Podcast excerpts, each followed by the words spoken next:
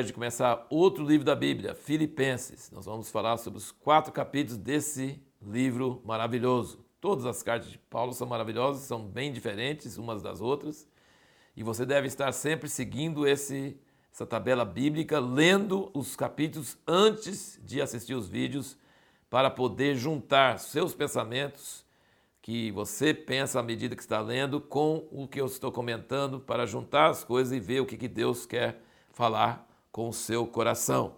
Essa igreja em Filipos, Paulo ama muito essa igreja e ele, no fim do, do livro, ele fala que eles mandaram oferta para ele e ele não está tão feliz pela oferta. A oferta foi muito bom porque ajudou ele, ele estava na cadeia, mas não estava é, feliz só pela oferta, mas pelo fato deles lembrarem dele, deles terem carinho por ele, por eles ajudarem ele na aflição. Isso aliviou muito o sofrimento dele.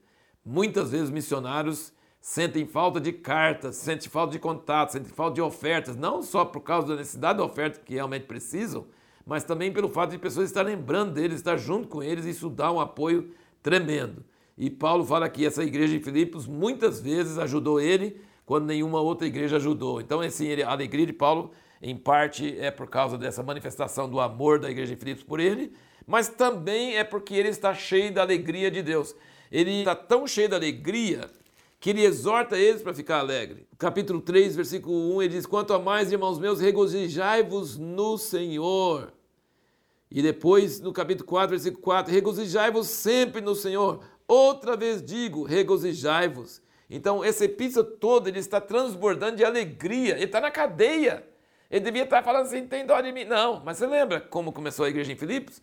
Ele e Silas estavam na cadeia, açoitados porque expulsaram o demônio daquela menina que adivinhava, e eles estavam cantando louvores, e a igreja em Filipos nasceu, o carcereiro e sua família toda converteram.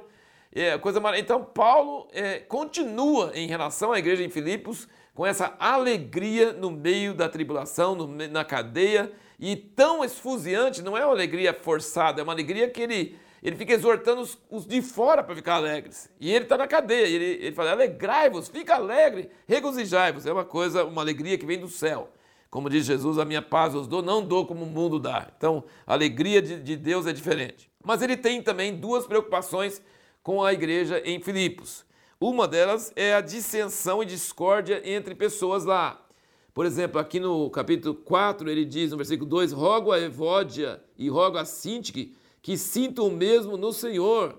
Então ele está falando que tinha umas obreiras lá que estavam meio assim, discordância. E ele fala bastante no primeiro aqui, que para sentir a mesma coisa, para pensar a mesma coisa. Então essa discórdia ou essa dissensão que havia entre eles, como tem em muitas igrejas, acho que todas as igrejas têm partidos e facções e pessoas que, que estão é, um contra o outro e pensando uma coisa, pensando outra, e ele fica exortando, não faça isso. E aí, isso gerou essa passagem tremenda de Filipenses 2, aqui no versículo 2 do 2, ele fala: Completai o meu gozo para que tenhais o mesmo modo de pensar, tendo o mesmo amor, mesmo ânimo, pensando a mesma coisa. Nada façais por contenda, por vanglória, mas com humildade, cada um considera os outros superiores a si mesmo. Não olhe cada um somente pelo que é seu, mas cada qual também pelo que é o do outro.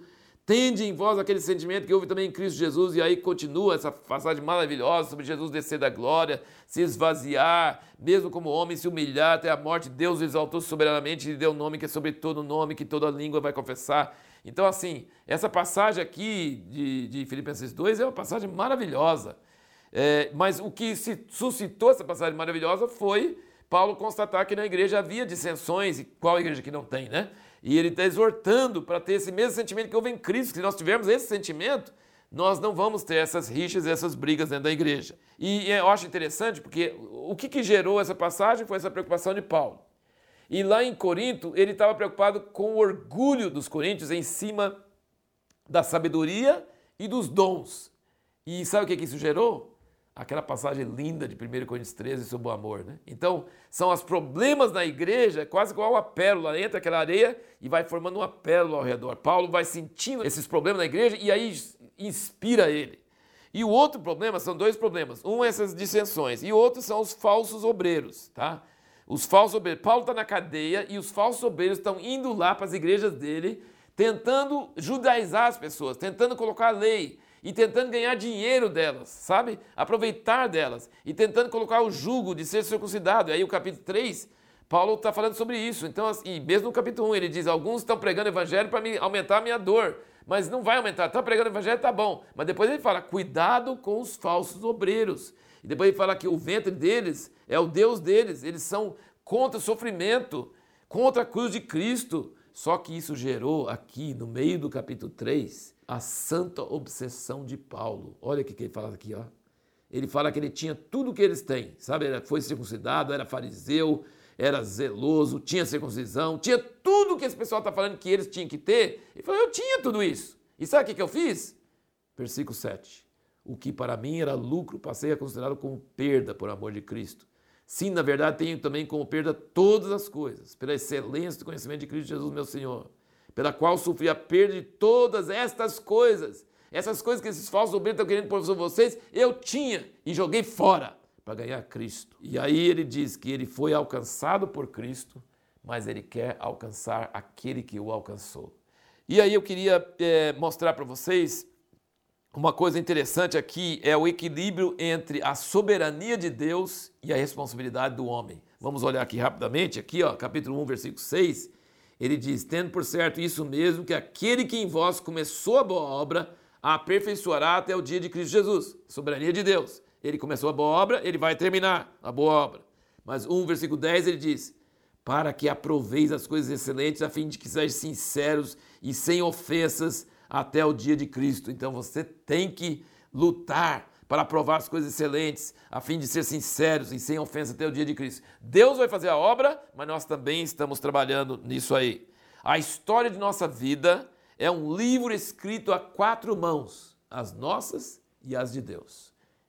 A soberania de Deus são as mãos de Deus. E a responsabilidade humana é a nossa. E nós precisamos entender que a nossa história, nosso livro, não é duas mãos, é quatro mãos, nossas e a de Deus. Capítulo 2, versículo 12 diz: De sorte, meus amados, do modo como sempre obedecestes, não como na minha presença somente, mas muito mais agora na minha ausência, efetuai a vossa salvação com temor e tremor. Quer dizer, não fica esperando em Deus, faz vocês, efetua sua salvação. Mas o versículo 13 traz a soberania de Deus, porque Deus é o que opera em vós, tanto querer como efetuar, segundo a sua boa vontade. Deus opera em mim a vontade e o efetuar, mas eu preciso efetuar, tá vendo? É a soberania de Deus e a responsabilidade do homem. E o 3, capítulo 12 diz: Não que já tenha alcançado, ou que seja perfeito, mas vou prosseguindo para ver se poderei alcançar aquilo para o qual fui também alcançado por Cristo Jesus. Cristo Jesus me alcançou, soberania de Deus. Eu vou lutar para alcançar aquele que me alcançou. Isso é a responsabilidade humana. E vamos terminar falando aqui sobre a paz de Deus. Olha que trecho maravilhoso. Aqui no capítulo 4, versículo 6, ele diz: Não andeis ansiosos por coisa alguma, antes em tudo sejam os vossos pedidos conhecidos diante de Deus pela oração e súplica com ações de graças. E a paz de Deus, que excede todo entendimento, guardará os vossos corações, os vossos pensamentos em Cristo Jesus. Quanto ao mais, irmãos, tudo que é verdadeiro, tudo que é honesto, tudo que é justo, tudo que é puro, tudo que é amável, tudo que é de boa fama, se há alguma virtude, se há algum louvor, nisso pensar. Eu quero dizer uma coisa assim muito importante. A pergunta que nós fizemos no último vídeo foi: como podemos ter paz e alegria no meio da tribulação? Você precisa praticar essa receita de Paulo. Não andeis ansiosos. Mas isso tem coisa que me preocupa. Ora, clama, pede, mas não só isso, com ações de graças. Sabe aquela música? Conta as bênçãos, conta, conta. Não fica orando só, só pedindo, porque aí talvez ela até aumenta a ansiedade. Não. Ora e lembra e dê graças pelas coisas que Deus já fez. Ansiedade não vem de Deus. Ansiedade é o contrário de paz. E paz, se você tem necessidade, ora, pede, mas lembra das bênçãos com ações de graças. E a paz de Deus vai encher nossos corações, nosso entendimento, nossos pensamentos e pensa, aqui ele diz, tudo que é verdadeiro, tudo que é honesto, tudo que é justo. Então, sim, a paz de Deus, o shalom de Deus, nós somos responsáveis para não permitir que o nosso coração se abale e vai pensando em coisa ruim, e vai alimentando com coisa ruim, e vai aumentando a preocupação e o desespero e aquela coisa assim que começa a ter uma urgência e fica frenético e fica assim, aquela coisa. Não. Nós precisamos pensar no que é bom, no que é justo, no que é verdadeiro, no que é de boa fama, orar com ações de graças e, e ter moderação, e ter descanso, e ter fé, e a paz de Deus vai guardar nosso coração e nossa mente. Anda de acordo com esse árbitro. A paz de Deus seja o árbitro em nossos corações, que ele apita o jogo para nós. E a pergunta que nós vamos fazer para o próximo vídeo é: o que, que Paulo considerava o maior perigo que ameaçava as igrejas que fundou?